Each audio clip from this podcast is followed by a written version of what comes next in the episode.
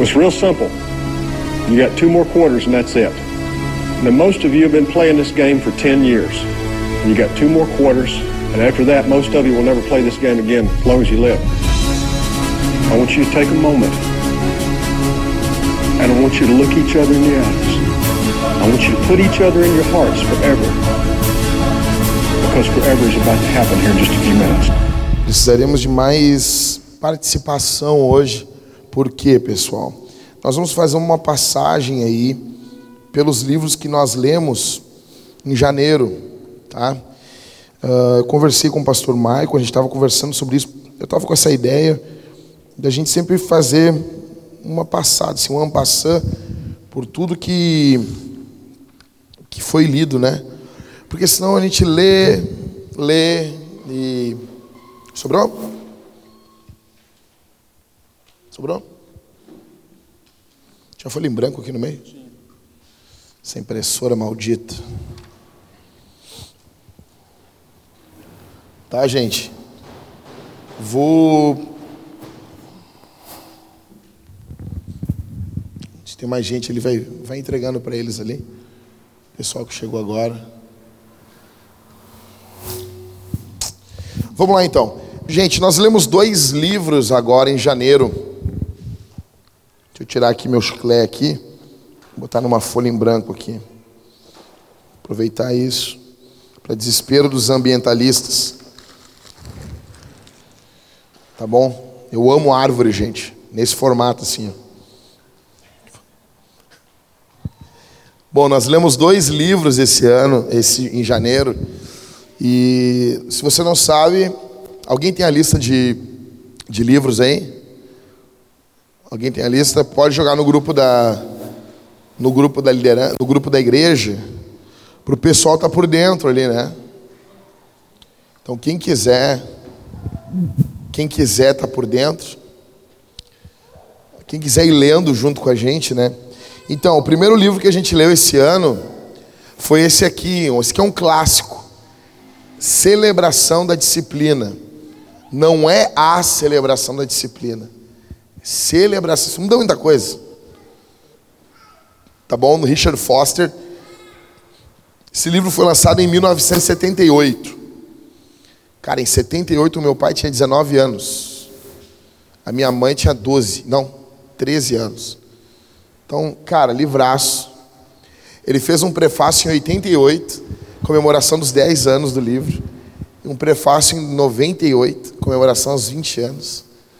Enfim, cara, o livro está com quantos anos aí? 42 anos, né? É isso? Tá? E nós lemos, o segundo livro foi O Formador de Heróis, ou Hero Maker, do Dave Ferguson. Quando o, o Dave Ferguson lançou esse livro no Brasil, eu estava ali em Campinas, na conferência que ele lançou, e foi sensacional, cara, foi sensacional. As palestras uh, com base nesse livro aí, tá? Então eu queria fazer uma passada com vocês, eu botei alguns pensamentos aqui e eu queria que a gente fosse conversando, tá bom? Uh, vamos lá. Vocês se lembram no comecinho do livro que o Foster fala que a, superfici a superficialidade é a maldição do nosso tempo? Quem aqui, quem aqui leu o livro? Leu? Vocês se lembram disso? Se lembra? Não lembra não, Michael. Tu fez um jeito assim assim, ó. Você se lembra que no começo da do celebração da disciplina, o Foster fala essa primeira frase aqui, ó. A superficialidade é a maldição do nosso tempo. Cara, ele falou isso em 78. É a mesma coisa que tu lê os livros do, do Leonardo Ravanhil, porque tarda o pleno avivamento, oração de avivamento. ah, tem mais um outro ainda sobre avivamento e ele está indignadaço em 1959. Gente, vocês não acham que nós vivemos um período extremamente raso no mundo? Vocês não param para pensar isso? Tipo, é, é legal tudo, a, a, o Twitter, né? É legal. Mas essa coisa de 280 caracteres, essa coisa assim, tipo, a nossa geração não consegue sentar a bunda e ler um livro, cara. A gente, a gente dá uma lista de leitura para os líderes, para os melhores da igreja, para nata da igreja. Vocês são os melhores. E os caras não conseguem ler, não conseguem sentar a bunda e ler. Uma dificuldade para a gente se concentrar, cara. E a gente está viciado em adrenalina. Fui ver um filme da Netflix uh, essa semana, ontem eu acho. E, ontem ou domingo. E, cara, que filme bem ruim. Eu vi o começo do filme. Como é que é aquele ator que fez o. Fez um. Fez dois filmes de herói. Fez o Homem-Formiga. Não, Homem-Formiga não. Fez o, o, o. É, o cara que fez o negócio verde lá, o Lanterna Verde. Filme odiado pelas pessoas, né? É, esse Deadpool eu não vi porque ele é podre, né? Mas assim, ele fez esse Deadpool aí. Gente, olha pra mim aqui. Ele tem um filme dele pela Netflix. Cara, o oi? É, acho que é. Que filme idiota, cara. Cara, é ação por ação, entendeu? Gente, eu gosto de bomba, eu gosto de explosão. Mas o lance ali, os caras pegaram a fórmulazinha ali de explosão, de. E, e a coisa pela coisa em si, sabe? clichêzão, tipo, meu, Velozes e Furiosos ao quadrado, assim, sabe? Velozes e Furiosos, sem ser Velozes e Furiosos. Porque, assim, meu, o lance do Velozes e Furiosos tu até aguenta, porque quem vê, né? Eu não, não vi todos os filmes, mas eu tenho mal que fazer, mas quem gosta desses filmes aí, vê por quê? Ah, já tô. Ah, cara, já vi oito. Como é que eu não vou ver o nono? Ah, vou ver que nem eu. Eu estou vendo o Supernatural, está na última temporada, 15 quinta. Negão, se, se, o Jim cagar na tela, eu vou ver o bagulho. Vou ver, eu vou ver. Porque eu já vi tanto assim, tipo, ah, agora, agora é o final dessa porcaria aí. Entendeu? Então, mas a gente está vivendo um período de superficialidade. Os filmes, as séries. Gente, deixa eu dizer um negócio para vocês aqui. E o que eu vou dizer não é o meu gosto. Quando eu vejo as pessoas, eu, eu indico uma série para mim, a melhor série, para mim não, ela, ela ganhou vários prêmios. A melhor série da Netflix, mais inteligente, é a Dark. E daí quando eu vejo pessoas que não entendem essa série, meu, as pessoas não conseguem entender uma série. As pessoas hoje em dia gostam de coisas fáceis, de plástico. O Foster já abre o livro dele com esse pé na porta. Gente, em um mês, dificuldade a gente ler um livro, dois livros, três livros. O que, que tu está fazendo aí, Christopher? Não, não vem, tu está fazendo, mexendo com os pés. Tu mexeu com os pés, ou o Levi aí.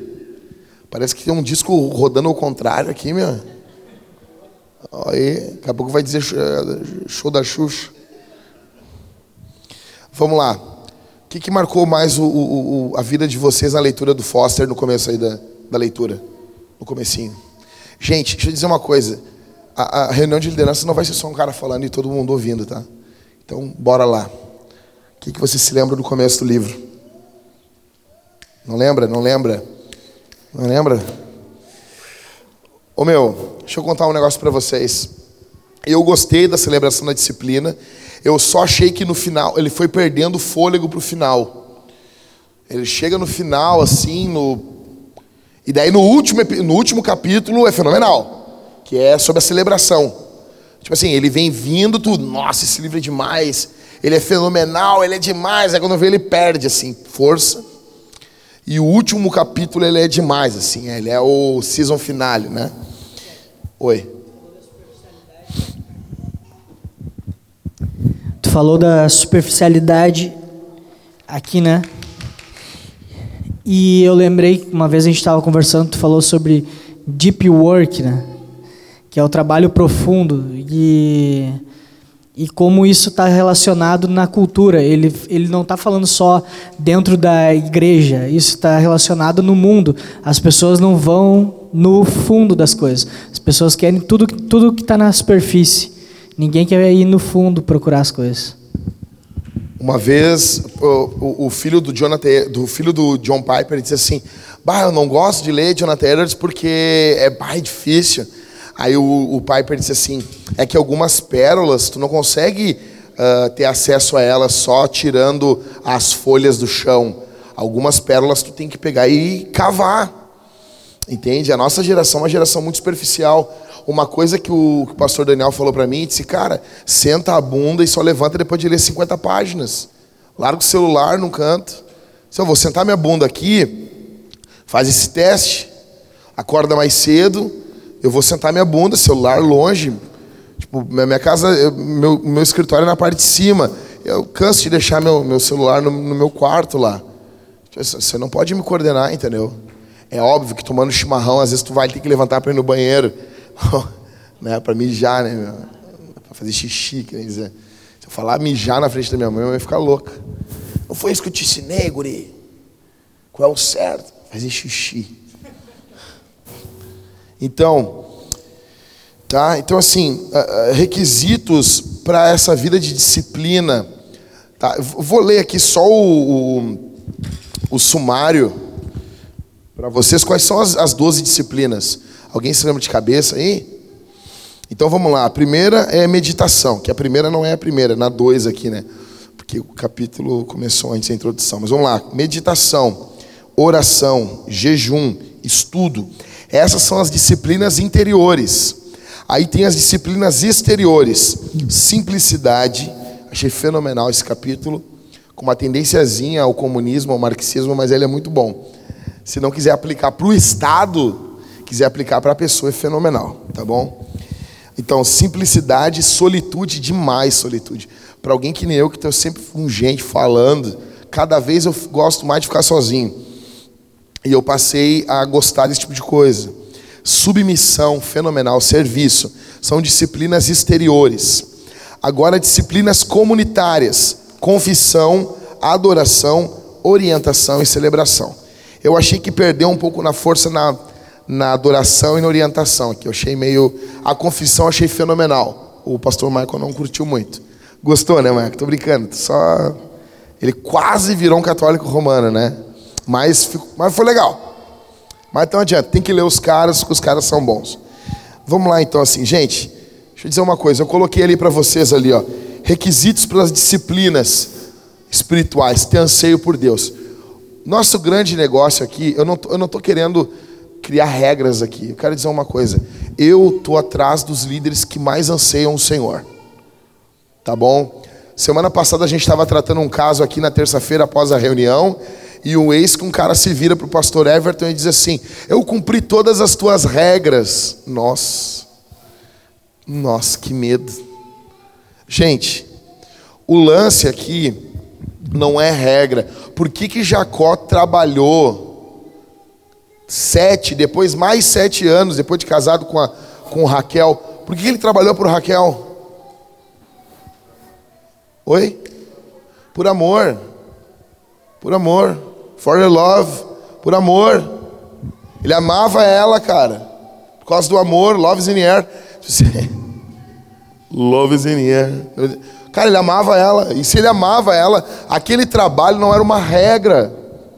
Aquele trabalho era um prazer. Gente, isso tem que mudar na nossa concepção. Nós somos uma geração aonde as coisas na igreja são regras para nós. Aonde as coisas, as lideranças, a gente enxerga como regra. Aí nós vamos virar como o irmão mais velho da parábola do filho pródigo. A gente tem que ter prazer, anseio por Deus. Nós precisamos ter anseio por Deus. Nós precisamos desejar Deus. Como diz Piper, nós precisamos de uma paixão consumidora por Jesus. Se você não tem peça, Deus dá. Nós precisamos disso. Nós precisamos. E deixa eu dizer uma coisa: os líderes que nós estamos procurando na Vintage não são apenas líderes que eles tenham dons, que eles tenham uh, carisma, que eles tenham sabedoria, nós queremos líderes que anseiem o Senhor, que amem a Jesus. Nós queremos líderes que queiram ser parecidos com Jesus. E isso aqui não é uma coisinha para, ah, que eu tenho que falar. Não, gente, isso aqui é fundamental. Deixa eu dizer uma coisa. Por que, que esse livro aqui, ele veio antes do Hero Maker? Por que, que ele foi o primeiro livro da leitura da liderança esse ano? Porque eu não queria nenhuma leitura fosse fundamentada a não ser nas disciplinas espirituais. A gente lê sobre liderança, a gente vai ler sobre muita coisa esse ano. Só que eu quero que tudo isso fique fundamentado sobre o amor a Deus, a comunhão com Deus. E nós somos bombardeados a vivermos em uma geração superficial esse tempo todo. Então aqui eu coloquei mais, ó, nossa geração é ignorante acerca das disciplinas espirituais. Gente, vocês vão, vocês não notam isso? Em 98, quando eu me converti, o nego falava, tem jejum. Nós íamos pro jejum. Hoje em dia tu fala, tem jejum. Para que jejum? Dizendo, as pessoas são ignorantes. Nós tivemos a leitura, nós, nós teremos a leitura esse ano ainda de um livro só sobre jejum na liderança, o livro do John Piper, O Fome por Deus. Tu vai falar com as pessoas, pô, cara, vamos, medita na palavra. Como que eu faço isso? há uma o período que nós estamos vivendo, há uma ignorância acerca das disciplinas espirituais. Só que ao mesmo tempo, como o Foster diz, nós não queremos tornar as disciplinas em lei. Elas não são uma lei. Gente, tem um tem um, um tem um violão aqui, Cauê. Aqui perto aqui. Não? uma guitarra. Não tem aqui, né? Aqui hoje. Gente, olha aqui para mim. Eu vou, eu, vou, eu vou tentar explicar uma coisa para vocês. Imaginem aqui um braço do violão. Tá bom? Você consegue imaginar um braço do violão? Quantas cordas tem um violão? Oi? Seis. Normalmente seis. Tá? Pode ter mais. Menos não, mas pode ter mais. Ou menos se estourar uma corda. Então, vamos lá. Qual é a primeira corda aí? Mi, segunda Si, terceira Sol, quarta Ré, quinta Lá e a sexta Mi. Mi, Si, Sol, Ré, Lá, Mi. Tá bom? Aí tu começa a estudar o violão, presta bem atenção. Ou guitarra. Começa a estudar guitarra. Guitarra é a mesma afinação. Tu começa a estudar guitarra elétrica, estudar, estudar, estudar, estudar. Aí chega um ponto que tu vai numa aula e o teu professor bota uma música em Lá menor pede para tu improvisar. Aí tu está improvisando. O, Misael entende o que eu estou falando. Aí tu está fazendo improviso, fazendo algumas frases, alguma coisa. E daí, eis que o teu professor diz o seguinte: agora improvisa sem usar a terceira corda, a corda sol. Daí tu, como assim? Não, segue tocando, só não usa sol. O que, que esse exercício faz? Eu tive um professor que ele fazia isso. E ele, e, e ele ficava com uma régua assim na mão. Assim. O que, que esse exercício faz? Ele te obriga a pensar numa outra coisa. Ele te obriga, é, é, um, é essa limitação, ele te obriga a pensar numa outra ideia, numa, numa coisa que tu não pensaria. Porque tu está proibido de usar a terceira corda. Tá? Mas a ideia não é te proibir que tu nunca use a terceira corda. É por um momento tu te priva dessa terceira corda para ter mais liberdade mental. Então tu, tu te privou disso e agora tu pensa em outras coisas que tu não pensaria. Porque a corda sol não está à tua disposição. Então tu vai fazer um solo e tu vai fazer uma coisa chamada que os guitarristas chamam de salto de cordas, que é um, um solo ou um riff famoso que tem salto de cordas, a introdução do Switch on Mind do Guns N' Roses. Não, fenomenal. Tá? O, o, o Slash lá, aquela porcaria tocando. Ele, to, ele toca ali e ele faz vários saltos de cordas sabe? Ele, para, para, essas, é, ele, tá, ele toca numa corda, ele salta, ele pula uma corda e vai tocar uma outra mais embaixo. Tá, o que, que isso tem a ver com o livro do Foster? Tudo. Tudo, tudo. Foster não usou esse, esse exemplo, mas para mim é tudo. As disciplinas espirituais, elas não são para te prender, elas são para te libertar. Tu não fica de jejum para nunca mais comer.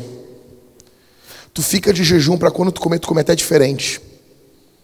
Tu fica de jejum, tu te priva por um período daquilo para pensar em coisas que tu não pensaria se tu não estivesse privado de comida.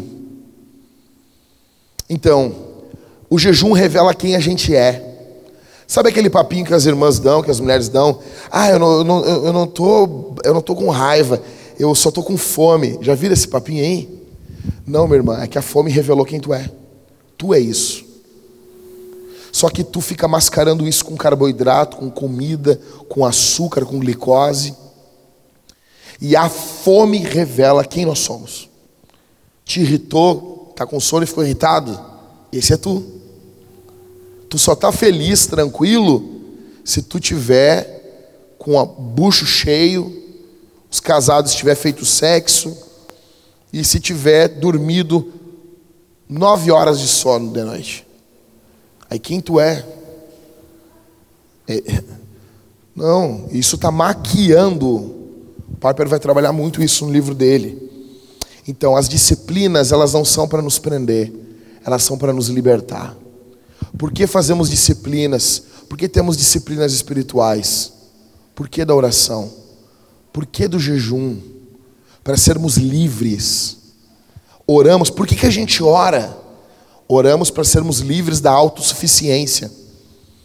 Quando oramos é como se Deus estivesse dizendo: Ó oh Jack, tá vendo essa cordinha aqui, ó? Essa aqui é a corda da autossuficiência. Agora tu toca a tua guitarra, mas não toca nela, tá? Daí eu tenho que tocar a mesma música sem usar a corda da autossuficiência. Vou fazer o jejum. Deus diz o quê? Ó, oh, agora tu toca essa guitarra aqui, mas não toca na corda uh, do carboidrato, do refrigerante. Vocês entendem isso? Alguém tem algo a dizer quanto a isso? Alguém que leu o livro quer me ajudar aqui? Alguém lembra disso? É, eu teve uma sobre no capítulo da solitude, né, falando sobre esse mesmo esse mesmo pensamento, aquilo, a maneira como ele apresentou ali, aquilo ali nunca tinha realmente passado nem perto da minha cabeça, que ele diz que a gente deve aprender viver, passar por momentos de solitude para que quando a gente esteja com as pessoas, a gente realmente esteja com elas. E bom, e pensando sobre isso, faz muito sentido, inclusive era assim que Jesus fazia com exatamente tu fica, o momento de solitude é muito bom tu fazer ele bem, porque tu valoriza mais as pessoas, e as pessoas, contar com elas bem, aproveitando, tu valoriza mais o momento de solitude, né? É fenomenal isso. Vamos lá, seguindo, meditação.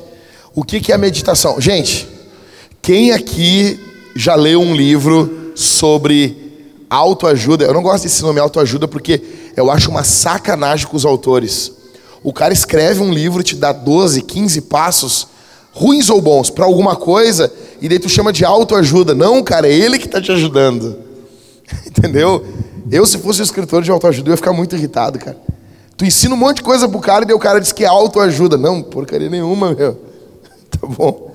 Mas se você já leu um livro sobre desenvolvimento pessoal, autoajuda, coach, é essa coisa que está bem em voga agora, as pessoas estão muito preocupadas com o desenvolvimento pessoal, ser uma pessoa melhor, que não tem nada de ruim nisso. O problema é quando isso vira religião.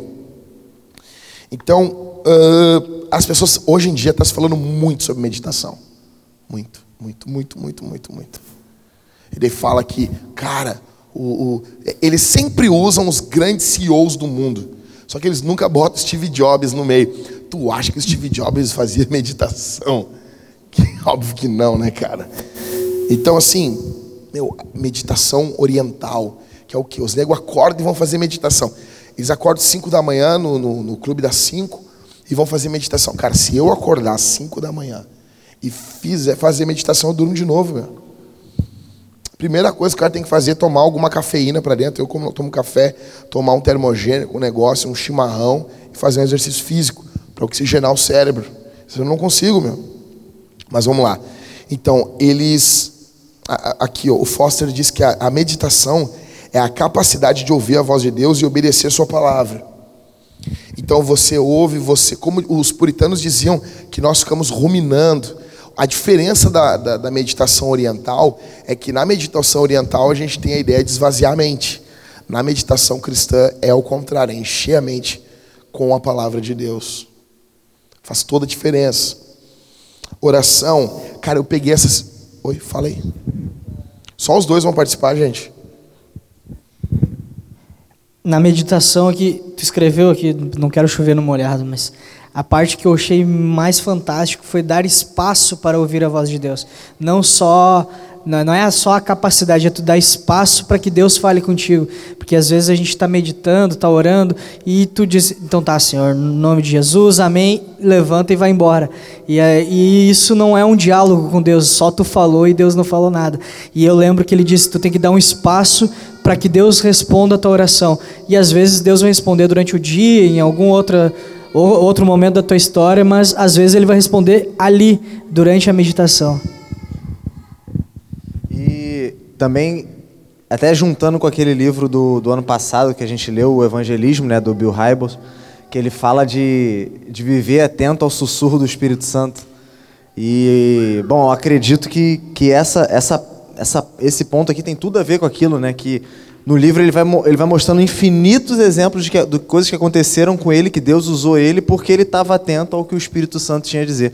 Ou seja, ele já estava até naquele nível que o cara diz que você já está com uma meditação constante, né? Você estava atento à voz de Deus, já meditou tanto sozinho que agora no dia a dia você já está atento à voz de Deus naturalmente ali com o que ele tem e quer fazer.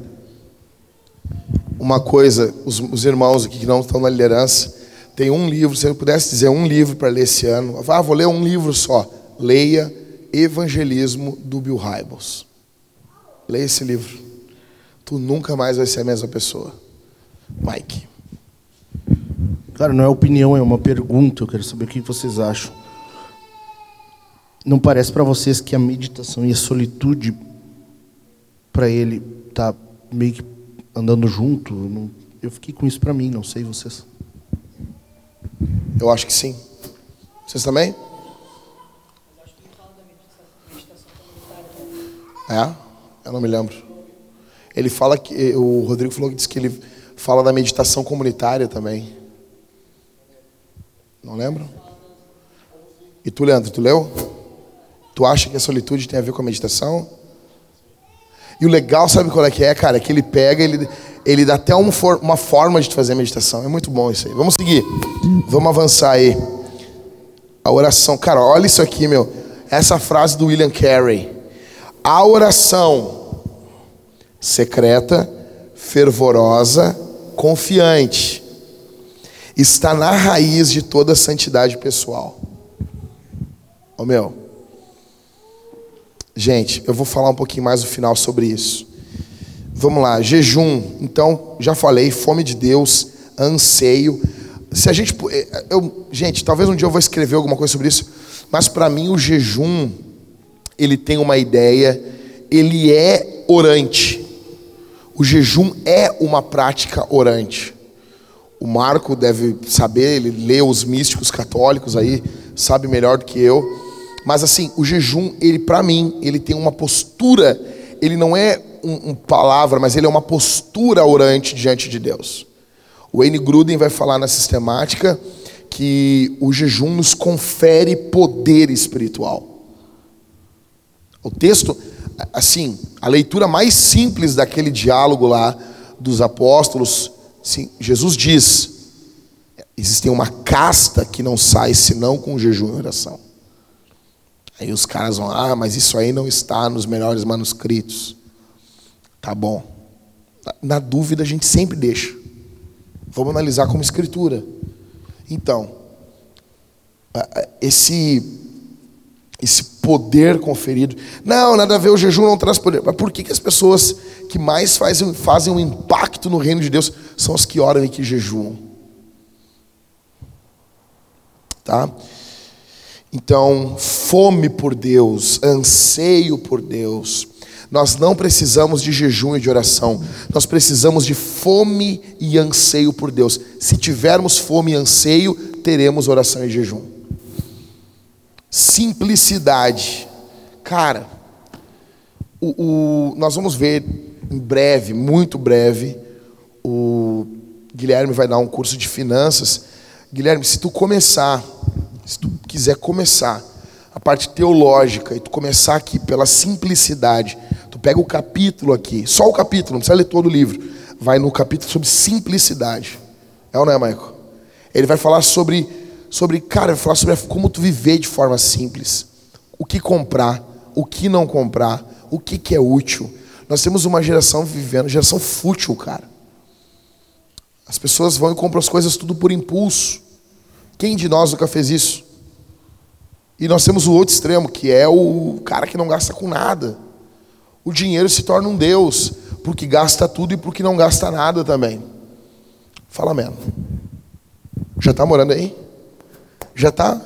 Vocês estão na casa, estão na casa do Marco aqui, meu. Podemos continuar mais um pouquinho aqui? Tá nove. É, tem um livro do, do Foster que é acho que é a alegria da simplicidade, não, mas é sobre só sobre simplicidade. É, eu vou falar só uma questão que eu que eu acho legal sobre o jejum é que de certa forma para mim jejum e simplicidade estão ligados, entendeu? Porque no jejum você deixa o básico do básico para seguir a Deus, né? Tipo tu deixa comida ah, para casados às vezes sexo e água, ele até ensina, né, como ficar jejum.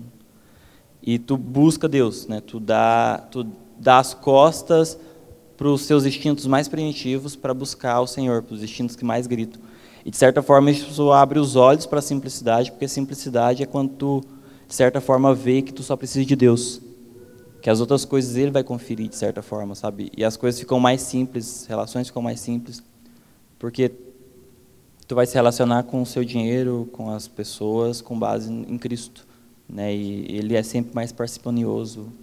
O ensino dele é sempre mais parcimonioso. Acho que deu para entender. Eu sou confuso. Muito bom mesmo. Quer falar? Quer falar, Kel? Esse livro é muito bom. Eu, eu acho que o Foster, ele- a ideia dele era, não sei se é, escrever um livro sobre cada disciplina. O pastor Everton me deu um livro, Oração, do Foster. Obrigado, Everton. Fala mesmo.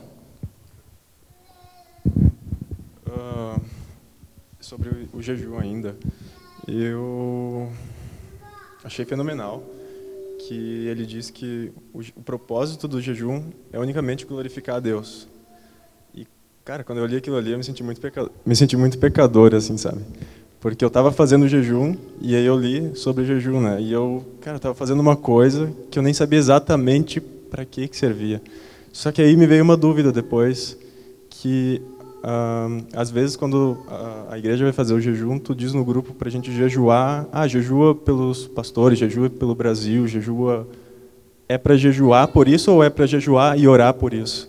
É isso que tu queria dizer, né? Então, cara, como eu disse, o jejum, ele. Não sei, eu posso, uma hora vocês me convencer aí, um dos teólogos aqui da igreja, mas para mim o jejum ele tem um caráter orante. Então, tu jejua por algo, é como se estivesse orando por algo. Entendeu? Então, o jejum, ele tem uma postura, um caráter, uma, ele não é. Ele tem uma, algo que ele comunica com a oração. Tanto que, cara, é complicado tu fazer um jejum e não orar durante o jejum. Né? Então, o jejum, a oração é que nem o hambúrguer e a batata frita. Nossa, quem está de jejum aí agora que vai. Né? Gostou? Obrigado, Michael. Michael. Fala mesmo, fala, Tiagão.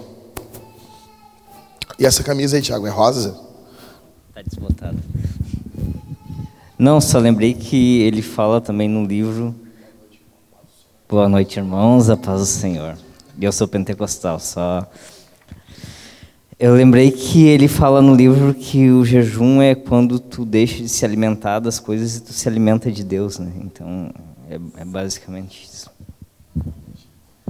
Eu tô louco que vocês leiam o livro do Piper sobre o jejum. O livro do Piper sobre o jejum é, meu, é uma bomba, é fenomenal. Vamos lá. Solitude, então, é diferente de solidão, né? Ahn, outra coisa que a cultura também está falando sobre solitude também, nos dias de hoje também. Tá? Então eu tenho um canal, alguns canais que eu sigo, Tem o canal Epifania, Experiência, Experiência Epifania, muito legal. É de um cara aqui de Porto Alegre, é um canal bem famoso no Brasil, no YouTube. E ele la- largou semana passada um, livro, um, um vídeo sobre solitude e uns insights bem legais, assim, sobre solitude, bem, bem interessante mesmo, indo bem de encontro assim com o que o Foster fala. Óbvio que a cosmovisão do rapaz ali não é cristã. Por que, que a solitude é boa, na minha opinião? Cara, o, o pastor Rodrigo me disse uma coisa que é fenomenal, cara. Assim, a gente vive num período de muito grito, cara. Já notaram isso? Todo vídeo do YouTube começa gritando, cara. É tudo gritado, é uma época muito pá. O filme já abre com explosão, a música já abre com rolo de bateria. É tudo muito intenso. Então, assim, agora domingo nós vamos conversar entre os pastores. Nós vamos começar, já vou avisar para vocês, para vocês ficarem tranquilos. Nós vamos começar uma oração de silêncio aqui na Vintage. Nem que seja 15 segundos, cara, no começo do culto. Uma das orações vai ser em silêncio. A não ser as crianças, né? Que não conseguem calar a boca. Não é o teu filho, tá? Eu só. Eu estava em casa estudando, trabalhando, e a minha filha. Blá, blá, e ela tem a voz da. Ela tem a voz da Eliane, minha filha, né, meu? Minha filha tem a voz trigrossa, guria. Bah, ela gritando assim. Bam, bam. Ah, tá louco. Guria tem um vozeirão. Então, nós precisamos, cara, de silêncio. Sabe? É uma época de muito grito, de muito apelo, de muito submissão, serviço, confissão. Então, beleza? Alguém lembra mais alguma coisa do livro? Quer fazer um comentário? Pedro, tá lendo? O que tu achou do livro, Pedro? Tá gostando? Tá, mas fala alguma coisa que tá te chamando a atenção aí. Tá, uma coisa que eu, que eu achei muito legal foi a questão da meditação, né? Que ele fala para você ir para algum lugar. Eu, eu, como sou biólogo, né, curto muito natureza e tal. então, tipo, eu tô. Aí eu posso fazer uma trilha e tal. Quanto tu fez ano passado? Pe- pe- Pegar uma estrada. Não, é- mas eu, eu sempre achei muito legal isso de você poder poder olhar a natureza e ver e procurar a teologia nisso, né? Ver, ver que tudo isso é criação de Deus, olhar os animais s- e tu meditar em cima disso. Então achei muito legal que ele fala isso no livro também. Os pentecostais estão fazendo isso há um tempinho já, né? Orando nos montes aí. Fala, mas é, ô meu, é que assim, é, é bom, cara, é muito bom. Deixa eu só contar uma coisa pra vocês. Fui orar no monte uma vez, começo da vintage. Eu sempre orei em monte, mas não é por questão mística, é porque tu fica sozinho. Aí levei a Bíblia, fui de carro, né? Pum, subi um bairro no morro lá. Era um morro lindo onde eu ia orar. E não, essa eu subi, subi a pé. Eu tô com o violão, a Bíblia e eu tô voltando. E nisso para um cara com um Uno, meu. Dois caras de um Uno. E quando parou do meu lado, eu vi a pistola embaixo da coxa do cara, assim, né? E ele, ô meu, tu viu o carro assim, assim, assim, assim? Aí eu, ô meu, eu sou até de igreja.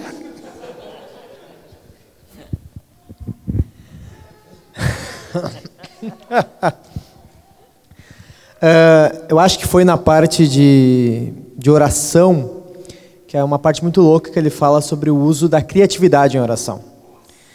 Que ele está falando, exato, exato, da imaginação. Que ele vai orar para uma, uma, uma criança num hospital, e ele fala: Imagina Jesus aqui, imagina Jesus entrando, fluindo o poder das mãos de Jesus e curando a, a criança. Eu disse: Eu nunca pensei em usar isso, na verdade eu até achei que isso era perigoso. Não, pode ser perigoso se tu usa por uma, se tu se, se fiar só nisso. Mas se tu usar isso com liberdade, é uma loucura. Ah, só complementando que o Everton tinha me comentado essa parte. E eu comecei a imaginar as pessoas que eu estou evangelizando, convertidas na igreja, participando do dia a dia, enfim, servindo Jesus e aquilo acendeu um fogo assim no meu coração por elas. E uma coisa, quando ele fala que ele entra dentro do avião, ele imagina Jesus caminhando pelo corredor, tocando as pessoas. Ele disse, bah, se Jesus entrasse agora nesse corredor. Quando ele está entrando no avião, assim, ele imaginando Jesus entrando e tocando, e ele vai, ele entra no, no avião, ele já começa a orar pelas pessoas que estão dentro do avião. Os pentecostais já fazem isso há algum tempo.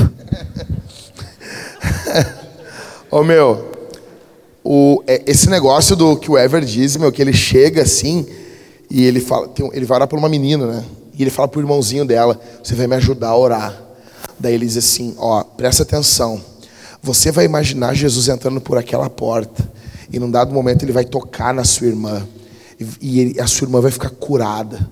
E depois ele vai tocar em nós e vai vir, vai vir uma luz muito grande. E ele, tá bom? E o gurizinho, tá bom. E eles começam a orar. E ele diz assim: Olha, eu não sei se, se deu certo, eu não sei que a guria foi curada, ele conta, né? Nossa. Essa questão que a Mari disse também é sobre o poder redentivo. Gente, se nós nos relacionarmos com as pessoas com base no poder redentivo do Evangelho, tu vai te relacionar com um colega de trabalho e vai imaginar, bah, como é que esse cara seria crente? Como que ele seria cristão? Como que esse cara seria se ele fosse ahn, da nossa igreja? Você consegue imaginar ele servindo? Que área ele serviria pelo perfil dele? Você se relaciona com as pessoas de forma diferente. Bora. Fala, Tiagão. Voltando um pouco ali sobre o que o Pedro falou sobre meditação e ter um lugar para meditar e tal, eu vou me, vou me classificar por isso. Eu gosto muito de ler Max Lucado, né? E ele, sim, eu gosto. É que tem um, é tem um pastor aqui que não é. Mas o Max Lucado, tu percebe que ele tem muito disso, né? Ele- em tudo ele ele tem contemplação, assim. Ele fala muito, ah, subi no monte, estava numa floresta, estava correndo e Deus falou comigo de tal forma, vendo alguma coisa. Então acho muito bacana isso. As pessoas falam mal do Max Lucado, cara, porque ele derrapa uma coisa lá que outra, mas ele é fenomenal escritor. Ele, ele desenha a situação. As pessoas falam dele porque ele não é tão teológico, né? E porque ele vende muito. E como ele é um bom escritor, ele vai sempre atrair inveja. Às vezes, cara, o que as pessoas estão falando é só por inveja. É que nem as pessoas que falam mal do, do Rick Warren. Inveja, cara. Inveja. Fala, chefe. Ah, assim, ó, uma, uma pergunta, assim, na verdade, uma dúvida que eu fico. Porque, tipo, essas disciplinas espirituais, assim, me apontam para uma forma, assim, de, de religiosidade, né? Certo? E, bah, a, a pregação do pastor Daniel falou muito comigo, assim, a questão de não ser um religioso. Certo? Tipo assim, eu consigo facilmente, ah, os próprios dias de jejum, assim, é muito fácil a gente se isolar e perder a comunhão assim com outras pessoas, né? Ah, não, estou buscando a Deus, estou servindo a Deus e estou me isolando do mundo. Então eu pergunto assim, né? Como é que tu, como é que os pastores enxergam isso? Como lidar com essa, com essas duas coisas assim? Ah, praticar essas disciplinas religiosas, ser religioso, mas não ser religioso, não ser um fariseu. Quer falar aí, Dani?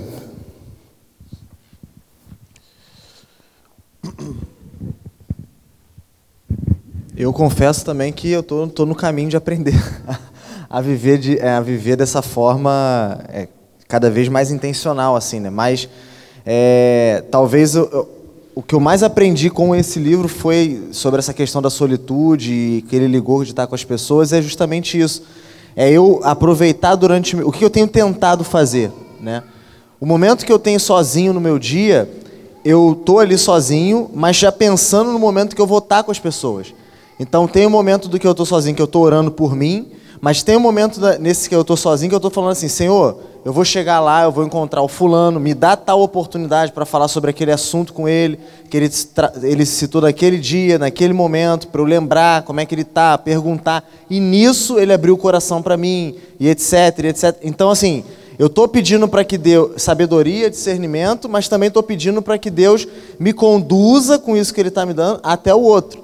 Entendeu? Estou tentando juntar essas duas coisas que estudando para o sermão, lendo esse, esse capítulo, eu acho que é o que é o mais interessante, né? E óbvio, tem que pensar na sua santidade, tem que pensar na sua cada vez parecer mais com Jesus, mas uma coisa que eu tenho na cabeça assim, tipo, uma vez na catequese eu até falei que se um dia eu fosse fazer uma tivesse que fazer uma tese de mestrado, eu acho que eu escreveria sobre isso.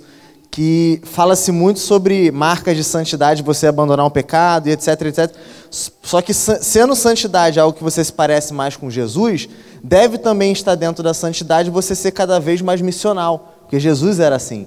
Então, acho que ser missionário, se importar cada vez mais com o outro, se encarnar Jesus na, é, e encarnar a vida do outro na sua, né, vamos dizer assim, é, você encarnar na vida do outro, né, ser encarnacional, quando o pessoal diz aqui, também é um traço de santidade. Então não tá, as coisas não estão em guerra. Você está, por exemplo, orando, momento que tu está orando por ti, e nesse momento você está botando o outro, está apresentando uma necessidade do outro, ou está colocando aquele momento em que você vai se encontrar com o outro. Acredito eu que isso também faz parte da santidade, da santificação pessoal, porque com isso você está parecendo mais com Jesus. Talvez a gente tenha essa, essa ideia na cabeça, tipo assim, não, fazer missão é uma coisa, buscar santidade é outra. Na minha opinião, as duas coisas estão juntas. Entendeu? E se eu tivesse um dia tivesse a, a chance, eu acho que eu escreveria sobre isso aí também. Muito bom. Cara, eu acho que. Acho não, tenho quase certeza. Estaria estritamente ligado à religiosidade se fosse dar um peso de lei ao que ele trata nesse livro. E ele tem sempre a preocupação de não ter um peso de lei, não é obrigação, entendeu? E a religiosidade ela vai tratar disso. Ela vai, não, é lei. Se tu não jejuou quatro horas num dia, tu está em pecado, sabe? Peso de lei, aí sim. Mas não é o caso. E quanto ao que o Dani falou agora, questão encarnacional, o Stetzer vai falar muito disso no livro de fevereiro. Spoiler. Tá com ele aí? Já vou mostrar pro pessoal aqui. Pessoal, isso aqui é a leitura de fevereiro, já era para estar tá lendo já, né? Aqui, ó. Plantando igrejas missionais. Como em fevereiro o livro é um pouquinho maior, então é um livro só, tá bom? Plantando igrejas missionais. Esse livro também eu tava lá no dia, parece que o cara fica dando carteiraço, né? Ah, esse eu tava lá. Pior que eu tava também. Quando o Ed Stetzer lançou no Rio de Janeiro, lançamento no Brasil, eu tava lá na conferência da Atos e o, o meu é assinado e ele elogiou o cabelo do Rodrigo ainda, cara, na época. O Rodrigo tava com uma, um rabinho assim, e os plantadores lá do Rio chegaram para mim bem sério e disseram: Ô Jack, se tu quiser, nós cortamos o cabelo do teu presbítero. Nós pegamos ele à força e cortamos. Sério, falaram sério mesmo. Eu disse: Bah, mas eu vou ter que voltar com ele. Eu falei: Se vocês cortar e ficar com ele aqui, né? E o Ed Stetzer viu o cabelo do Rodrigo. Eu e o Rômulo, na época, nós estávamos falando muito mal do cabelo do Rodrigo. Fomos, fomos e voltamos falando mal. E chegou lá e o Ed Stetzer, o principal preletor do negócio, quando foi assinar o, cabelo, o, o, o livro do Rodrigo, elogiou o cabelo do Rodrigo. Tá escrito, né? Então, assim, ó, plantando igrejas missionais, como plantar igrejas bíblicas saudáveis e relevantes à cultura, para a cultura, né? Só, só uma coisa, deixa eu dizer, falar uma coisa pro, pro Esmeraldino. Gente, presta atenção aqui. Sabe aquele texto em Salmos, sacrifícios não quiseste, mais misericórdia? O Calvino comentando, ele, ele, ele quebra tudo nesse comentário. Pelo seguinte, porque logo depois o salmista vai dizer: Eu te oferecerei sacrifício. Aí o Calvino diz: Tá, mas se ele não quer, sacrifícios não quiseste, mas misericórdia. Se ele não quer, por que, que depois o salmista diz, logo depois, o salmista diz que vai oferecer sacrifícios para ele? Aí o Calvino diz: O problema não é a oferta, o problema é o espírito com que a oferta é oferecida. Esse é o problema. As práticas devocionais, na verdade, tudo, gente, preste atenção aqui. As coisas são dadas por Deus para nós como meios de graça. Está fraco espiritualmente, Deus nos deu meios para usufruirmos do Espírito Santo, para termos comunhão com Deus, a pregação, a oração, a ceia, a comunhão. Então Deus nos deu meios para desfrutarmos da Sua presença. Então nós podemos fazer bom ou mau uso dos meios de graça. Então a, a, grande questão não é a oração, o jejum em si. A grande oração é, o, é, o, é aquele que ora. Né? É o orador, é o prayer, é o, é o, não sei, é o jejuador. Como é que fala assim? É o que jejua, entendeu? Esse é o grande problema. É o espírito com o qual nós fazemos as práticas devocionais. Alguém quer falar aqui? Uh, eu queria ressaltar uma coisa que eu achei interessante sobre o silêncio, que ele diz que nós falamos demais e que quase tudo que a gente fala é para justificar uma coisa nossa, uma coisa que a gente faz. E que eu fiz a experiência de ficar em silêncio, fiz o meu jejum em silêncio e cara, eu moro sozinho e eu descobri que eu falo muito, cara. sério o tempo todo, eu, não posso. Não, não como lei, né? Mas. E. pá, a gente fala demais, cara. Fala, Cacá. Eu não terminei de ler ele ainda, porque eu- ele é o meu segundo, né? A gente trocou em casa. Mas uma coisa que me chamou muita atenção, que eu nunca tinha visto por esse ponto, foi a parte que ele fala lá de Jesus lavando os pés de Pedro. Tipo, para mim, Pedro não aceitou porque ele não, não queria que Jesus se humilhasse. E ele fala que não, que foi por um certo orgulho de Pedro, porque a visão de mestre dele era um mestre para ele não podia fazer isso. Eu achei assim, ó, demais. Eu fiquei pensando o quanto isso reflete na minha vida, o quanto eu tenho essa visão também. Foi, eu não lembro direito as palavras que ele usa, mas eu achei assim, ó, eu nunca tinha pensado por isso e depois eu comecei a, eu parei para pensar, eu, ah, pior que a gente pensa assim, né?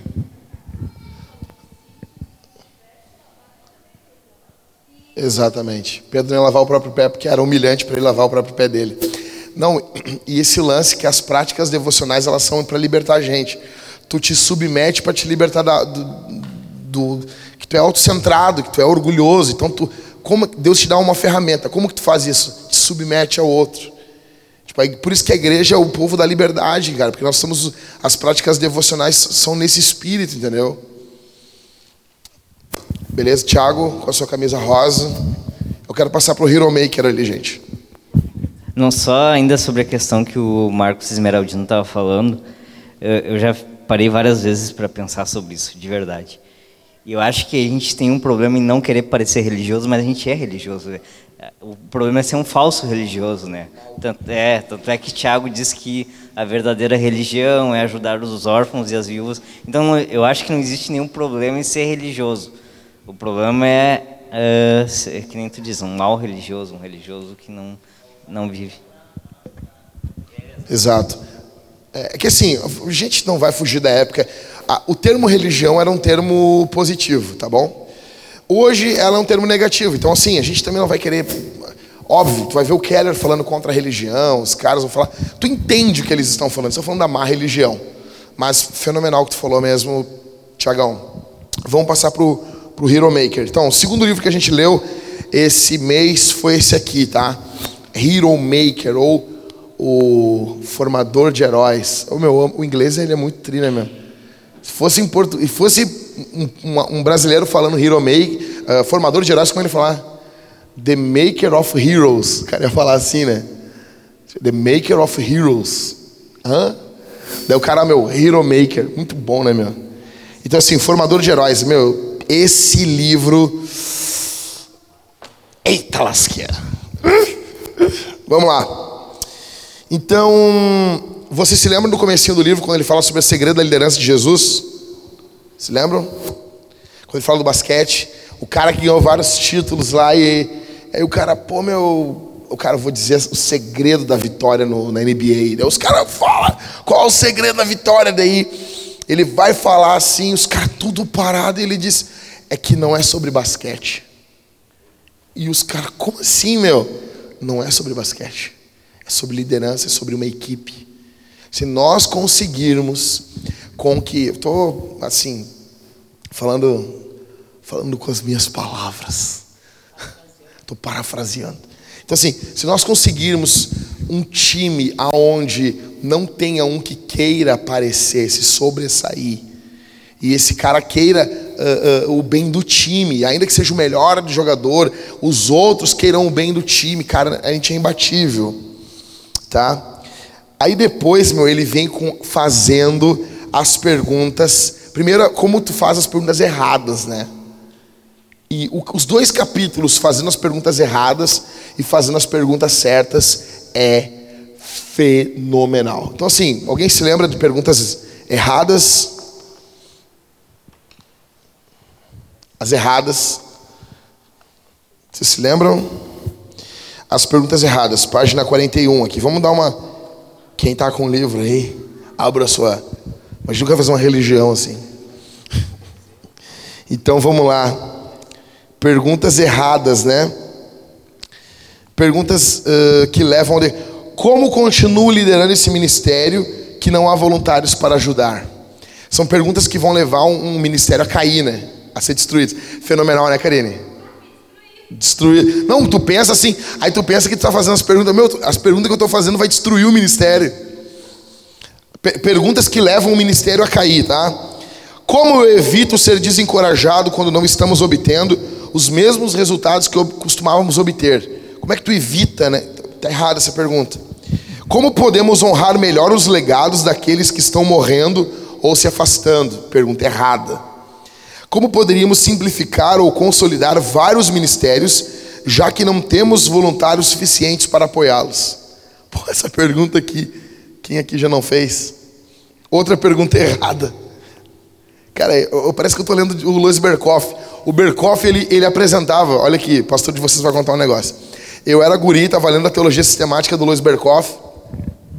E, e daí ele pegou assim, cinco motivos porque Cristo não precisava ter morrido na cruz. Aí ele vinha. Quando terminava de ler, eu dizia: Bah, meu Jesus não precisava ter morrido na cruz, meu. Aí eu lia uma, duas linhas embaixo. Quatro motivos porque isso é uma heresia. Eu, pô. O cara me convenceu. Assim, eu sou um herege. Bah, cara, era demais isso. Oito motivos porque quem crê nisso vai pro inferno. O quê? Nossa, cara. Nossa, tempo bom. Então vamos lá. Como podemos reduzir os custos para pagar as contas, possibilitando nos manter financeiramente viáveis? Perguntas que levam a declínio. Vamos lá. Ah, perguntas que levam à estabilização. Então, assim, perguntas que. Vocês se lembram dos cinco níveis de igreja? Né? Então, declínio, expansão, que na verdade não é expansão, tá aqui expansão, é platô, tá? No, no livro inglês é platô, tá? Então, declínio caindo, platô se mantendo, três, crescimento, quatro, reprodução, e o quinto, igrejas que se multiplicam. Ok, eu não vou ficar lendo aqui as perguntas, vocês se lembram disso, gente? Fenomenal esse capítulo, né? Então, eu, cara, ele fala do que o Einstein disse: se tivesse uma hora para definir uma coisa, ele passaria 55 minutos pensando na pergunta certa. E, cara, eu vou falar uma coisa você. Ah, tu tá te promovendo. Não, meu, eu não tô me promovendo. Eu pensei um tempo atrás assim, cara, eu acho que as perguntas elas são muito importantes. Óbvio que eu não, não expliquei, não, não pensei nessa complexidade. Mas como nós pensarmos fazer as perguntas certas no ministério, como elas vão definir para onde nós vamos ir, entendeu? E Jesus ele trabalhava com perguntas, vocês se lembram disso? Os caras perguntavam um negócio e Jesus fala, não, mas o que, que diz a lei? Jesus perguntava para os caras. Então, as perguntas elas são sensacionais, na minha opinião. Não sei como é que foi esse capítulo para vocês. Ahn, cinco níveis de igreja, as perguntas certas. Vamos lá, prática 1. Um. Qual é a prática 1? Um? Como é que tá aí?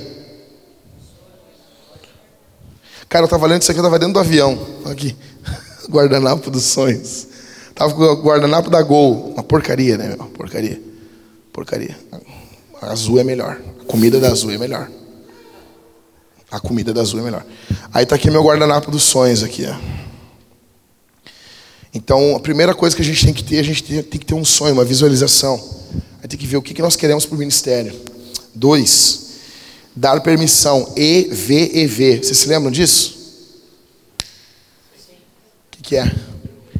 Eu vejo em você. Então, assim, gente, vou fazer uma dinâmica aqui bem rapidinho.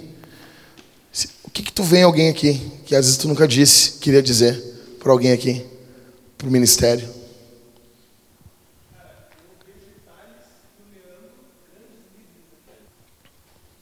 Então, esse aqui é o, é o, é o EVEV, né? Eu vejo em você. Aí, terceiro, olha aqui, acompanha comigo aí, gente. Terceiro, fica tranquilo, meu. Fica tranquilo. São só com uma criança pequena, pequena mesmo, só o, só o furacão aqui, o, o hurricane. Oi. Já falou? Falei? Eu também. É o Pedro, nossa. O Pedro já tomou tanta pancada minha assim que. Cara, o Pedro é, Pedro é o amor da minha vida. Prática 3 aí. Multiplicando os discípulos. Velho, isso aqui, o livro podia ser só isso aqui. Não, não, só isso aqui. Só isso aqui. Só isso aqui. Nada do que eu fale vai expressar tanto o que é a prática 3. Isso aqui é a ferramenta que ele dá, né? Ele vai falar todo o negócio. Vamos lá. Um. Lê para nós aí, Mariane, faz favor. Cinco passos para. Eu faço, você assiste, nós falamos. Não, é antes? O título tem que ler tem o número um. Ah, tá, perdão. Cinco passos para o aprendizado. Um, eu faço, você assiste, nós falamos. Dois, eu faço, você ajuda, nós falamos. Três, você faz, eu ajudo, nós falamos. Quatro, você faz, eu assisto, nós falamos. Cinco, você faz, alguém assiste. Meu, isso aqui. Quando ele falou isso aqui lá na conferência, eu quase me levantei de pé. Shut up. Take my money. Demais. Demais. Prática 4, alegria de quem é mais carismático, pentecostal aí, ativando os dons. Meu, isso aqui é demais, velho. Uh! Ativando os dons. Ler isso aqui? Sobre a questão do comissionamento, nós vamos começar a ser mais, mais intencionais aqui na Vintage para comissionar as pessoas. Eu notei que a gente é pouco, pouco intencional, a gente acaba não comissionando. E deixa eu dizer uma coisa para vocês. Deus nos deu meios, isso aqui, meu, quem diz, ah, mas isso é, é superstição. Tá bom, então é. Seguindo. As pessoas pensam assim que não, é, isso é coisa da nossa cabeça. Meu, Hebreus diz que a, a imposição de mãos é algo elementar. Doutrina elementar. Você tem noção disso? Então, quando nós chamamos alguém para o santo ministério, para fazer qualquer coisa a partir de hoje, nós vamos impor as mãos e vamos comissionar essa pessoa, como a Escritura manda. E às vezes nós pensamos, não, nada a ver, dá para fazer sem isso. É a mesma coisa de os pastores orar pelos enfermos e não ungir eles sendo que, o, sendo que Tiago está mandando ungir. E daí a gente fica com várias uh, explicações fundamentadas na teologia liberal. Que não, eles ungiam os doentes, aquilo era. Naquela época, ah, vai plantar batata, rapaz. O óleo tinha um caráter medicinal. Tu acha que os apóstolos ungiam as pessoas por caráter medicinal? Isso é sacanagem, cara. Daqui a pouco tu está dizendo que Jesus não ressuscitou. Então, vou te passar já. Então, assim, nós vamos comissionar as pessoas como Jesus mandou. E, cara, eu fiquei muito impactado com esse capítulo. Fala aí, mano. É, eu, até falando disso e do ponto anterior também, uma coisa que, eu, que a gente até conversou na nossa reunião lá de presbitério que uma, um passo muito importante que envolve para que esses dois passos aconteçam realmente é que aqueles que a gente fala, pô, eu vejo isso em você, e aquele que a gente comissiona, ele não ter medo de errar, né? Para isso aqui acontecer, esses cinco passos para o aprendizado acontecerem, o erro, assim, é óbvio, se a gente pudesse aprender, né, de forma perfeita, plena, né, sem cometer nenhum erro, pô, a gente optaria por essa opção, mas não é assim que acontece. Então, o erro, ele, infelizmente, ou felizmente não sei, ele, tá, ele faz parte do processo. Por isso nós falamos aqui depois de cada coisa. Então, a galera que está recebendo coisa, o pessoal, ó, agora tu vai cuidar disso, agora tu vai cuidar daquilo. Às vezes o cara quer dar o passo atrás e falar assim, não, mas eu não vou conseguir, não vou... por quê? Porque ele já está achando que, pô, não posso errar. Não, tu vai fazer de tudo para não errar, mas na hora que errar, nós falamos. E aí o aprendizado vai acontecer em nome de Jesus. Exato. Uh, vamos lá. Seguindo, cara, esses cinco passos para aprendizado. Isso aqui vale para tudo na vida. Para tudo na vida. Tudo, tudo na vida, isso aqui, meu. Isso aqui é para filho, para tudo, cara. Para tudo vale isso aqui, velho. Vamos lá. Tu tá com papel aí, ô Cauê?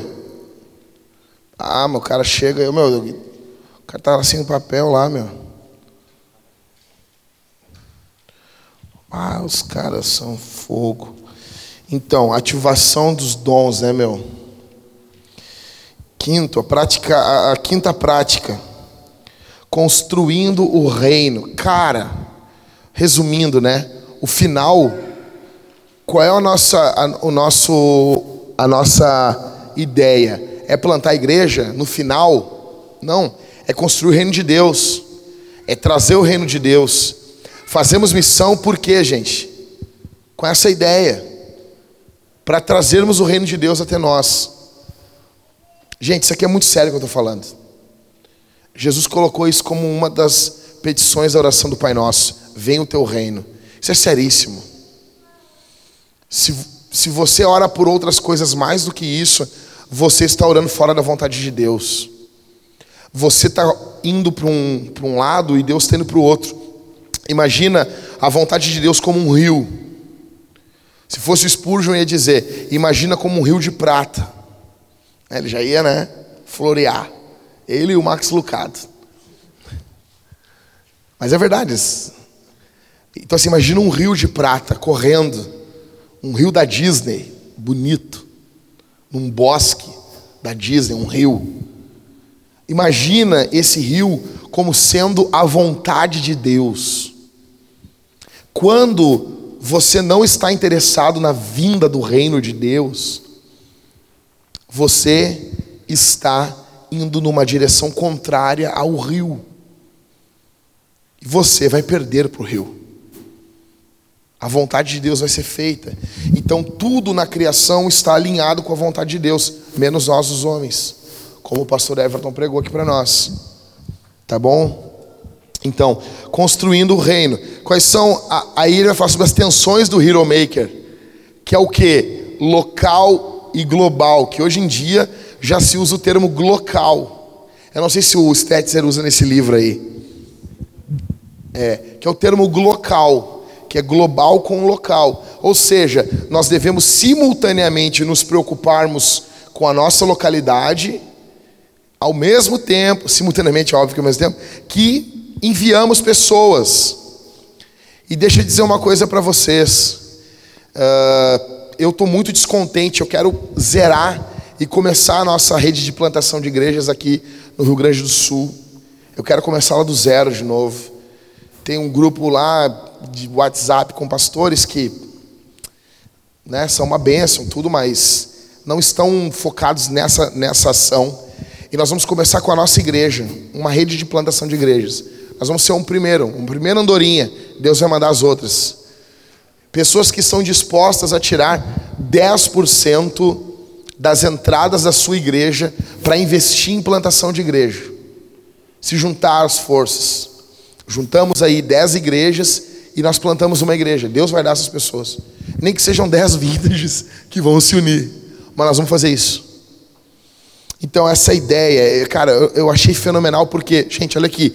Tu fica muito lendo o livro, é enviar, enviar, enviar, enviar, enviar. E tu fica, bah, eu não vou. Vai acabar a igreja desse jeito. E daí no final ele vai falar sobre as tensões do Hero Maker, essas, as tensões entre enviar e construir. Né? Tu constrói, não, eu só construo ou só envio? Não, faz os dois. Vai haver uma tensão. Entende? Cara, quando ele fala sobre os, os prédios, vocês viram essa parte? É assim: nós não temos como construir prédios na velocidade do que Deus está fazendo.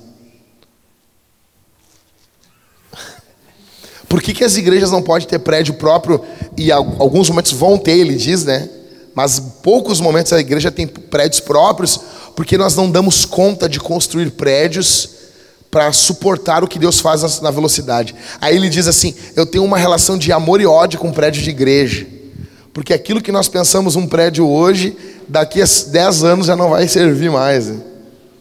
Fenomenal, cara. Fenomenal. Então, assim, gente, esse aqui fechou o livro de janeiro. Fala, mesmo, pode. Eu resumiria todo o livro aqui. Tem uma parte que ele fala no. Estou sendo bem simplista, né? Não, não é isso.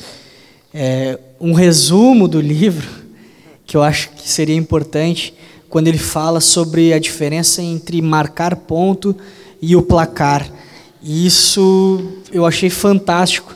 E ele disse que o mais importante para ver se a igreja está no caminho certo não é a quantidade de pontos que você fez, é qual é, é o placar.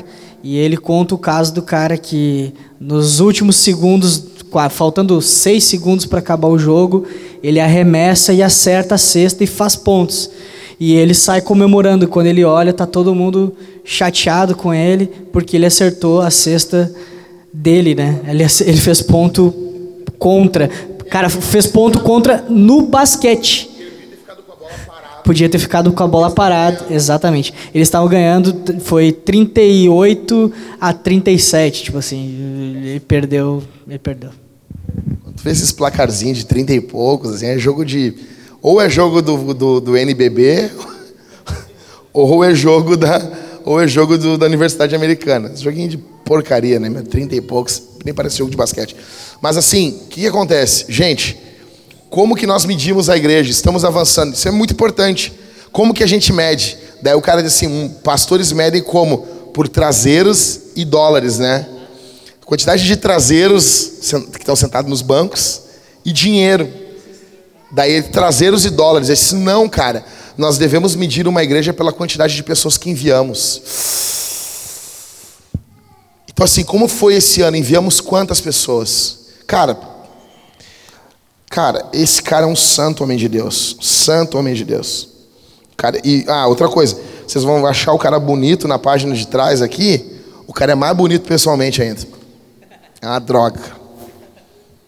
Minha mulher olhou ele e disse assim: Por que tu não tiveste que nem ele? O cara é muito bonito, meu. O cara é ralado, não tem, não tem. E ele não quer ser o herói. O cara é muito herói, meu. Cara, quando tu não quer ser o herói, é que tu é muito herói. Gente, então assim, leiam esse livro. Ô, ô, só para encerrar aqui, ah, ele, ele vai conversar. O começo do livro foi a palestra que eu vi dele. Foi quando ele. É um cara. Qual é o, o, o país? É, é da. É um país bem pobre da África, do Quênia. Ele chega para a secretária dele, a secretária dele diz assim: Ó, Dave, tem um, um- um cara do Quênia aí para falar contigo. E ele, ele olha, o que, que ele quer comigo?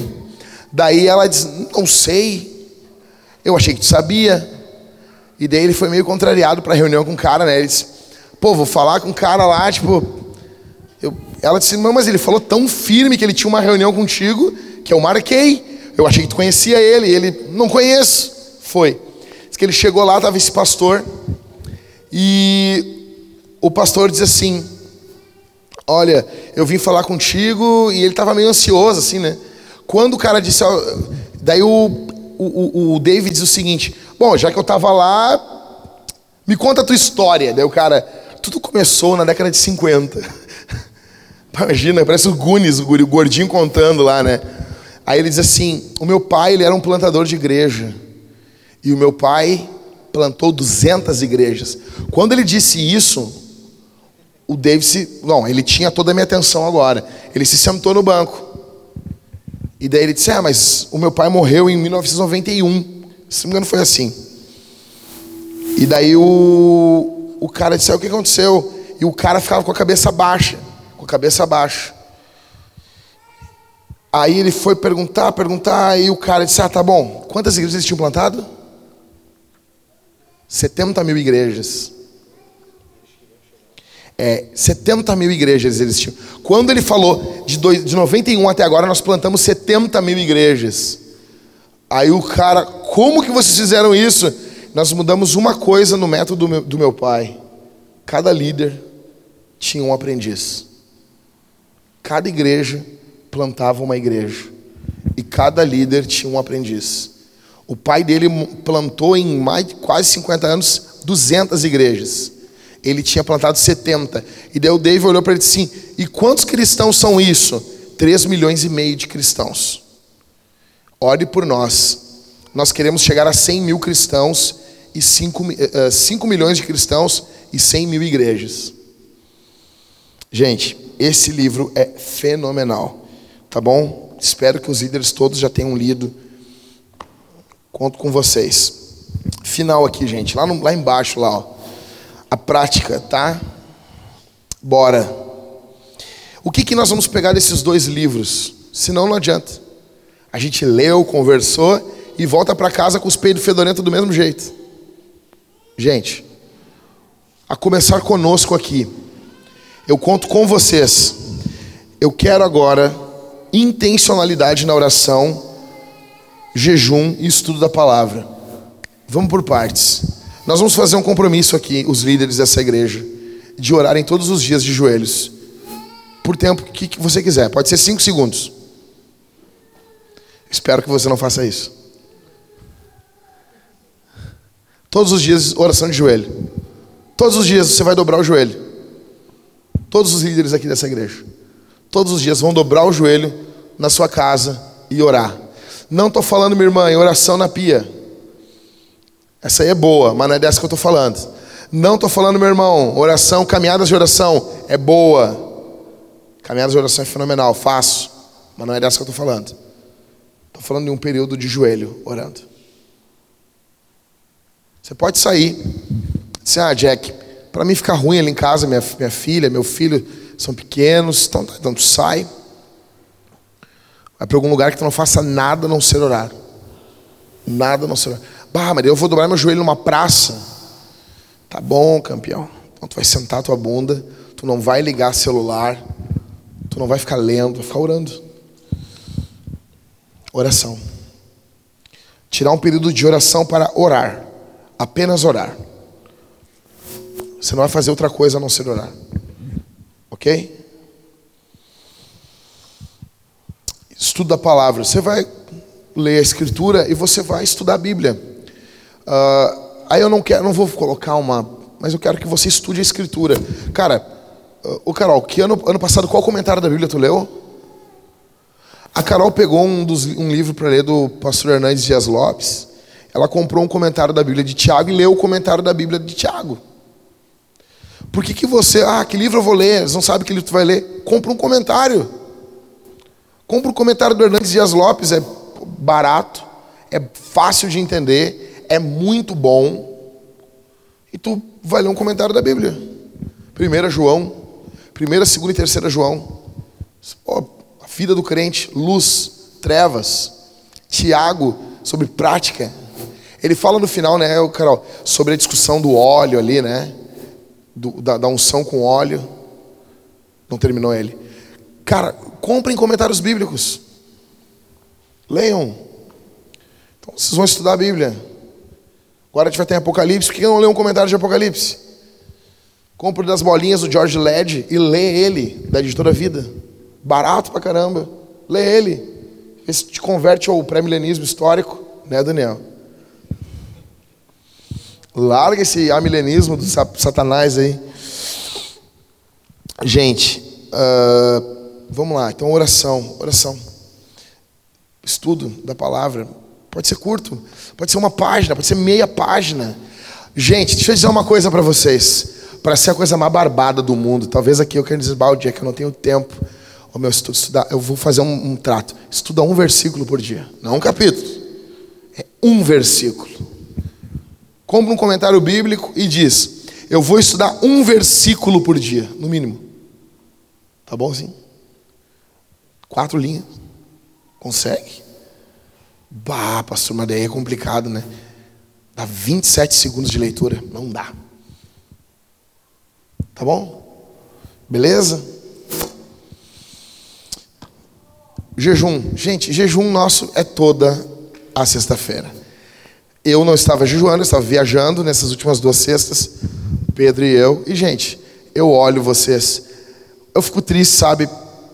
Eu não quero ganhar vocês na tristeza, isso não é uma forma correta de liderança, mas se a gente não coloca no grupo da igreja, assim, galera posta na internet, vocês deixam escapar que vocês estavam online, assim, tipo, pô, é, é bem chato, chato isso, sabe? Você consegue, meu.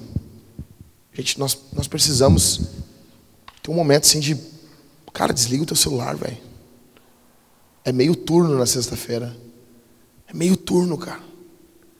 Sabe, Jack, não quero fazer isso. Beleza. Beleza? Só joga limpo com a gente. Chega e diz: Não quero jejuar.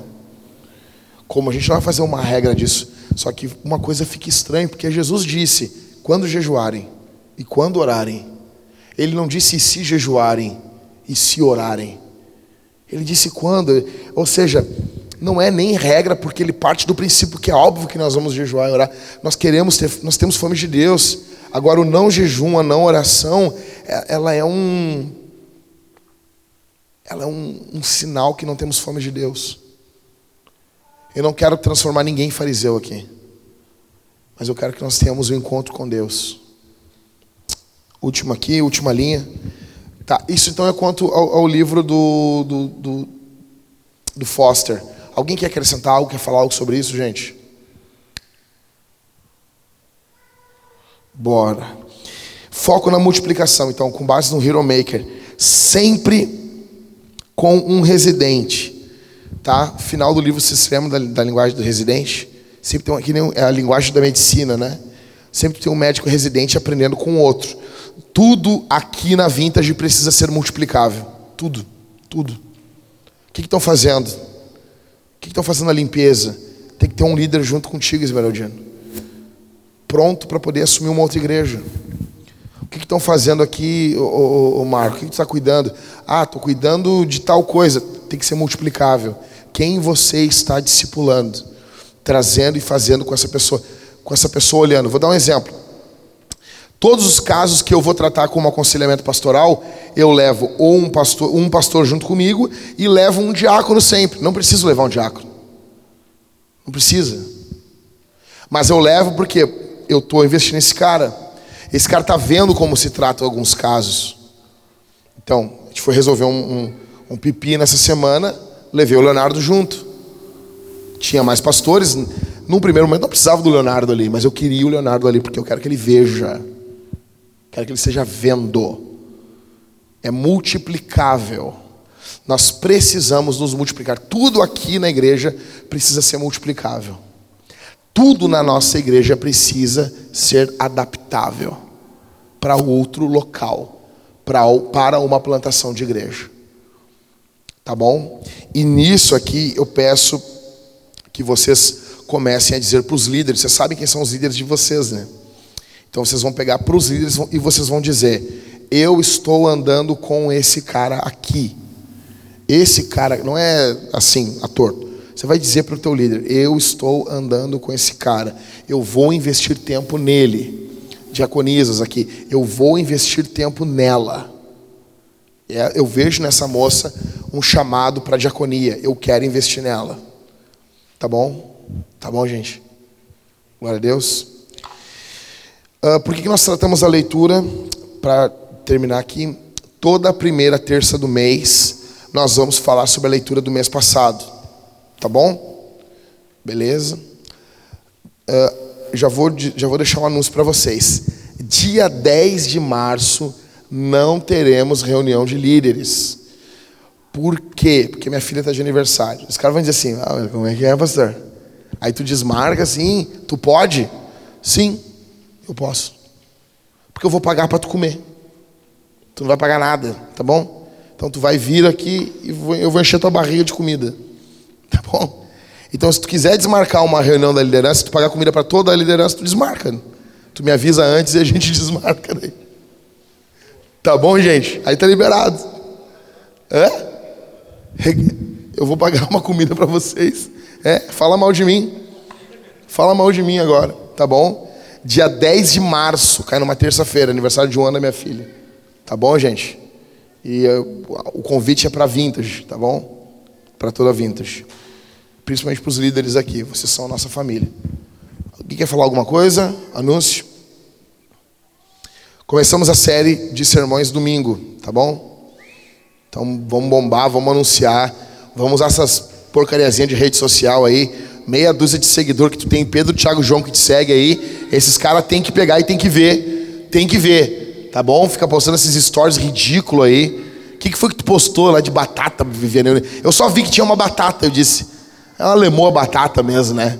Então tu tá aí postando coisa aí, essas coisas de batata, que nem a Viviane, tá aí postando teus negócios aí, posta o vídeo do Levi, tá bom? Baixa o vídeo do Levi, posta, convida, divulga, e é isso. Tá bom, gente? Vamos orar? Depois nós vamos comer, morrer comendo ali. Amo vocês, tá? Pai, nós te agradecemos Nós te agradecemos pela vida do Richard Foster e pela vida do Dave Ferg- Ferguson. Ferguson. Obrigado pela vida desses dois homens. O livro do, do, do Foster, Senhor, ele tem mais de 40 anos e ele fala aos nossos corações ainda hoje. O mundo está vivendo uma pandemia, uma loucura. São muitas informações, é um bombardeio por atenção. Mas nós queremos que nossa atenção fique focada no Senhor. O livro do Ferguson, Senhor, nos desafia, nos impulsiona a sonharmos com o reino de Deus vindo. Eu peço pela vida desses dois homens que nos abençoaram tanto nesse mês de janeiro. Guarda a vida desses homens. Nos impulsiona que a oração aqui no- dos líderes tenha um gosto diferente, tenha um anseio diferente. Que nosso jejum seja diferente.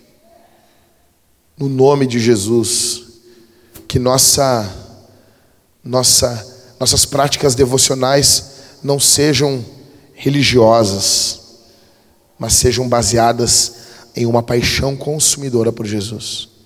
Fica conosco no restante, no finalzinho desse dia, que possamos comer e nos alegrar aqui para a glória do teu nome. Em nome de Jesus. Amém. I got my fans in the stands, my team on my back, my family in my heart. I put my city on the map. See, I'm cool with my school, but I know I can do better. I checked the mail yesterday and not one college letter, not one college offer after all this hard work. I'd be telling you a lie if I said it didn't hurt. So, how do I stay focused in this game called life? And do I have a fair chance when this world's so shite? See, we all pay a price. I got some things on my mind, but I need to regain my focus cause it's game time. Give all, leave nothing. In the end, I gotta choose. Clear eyes, full heart. I can't lose. Clear eyes,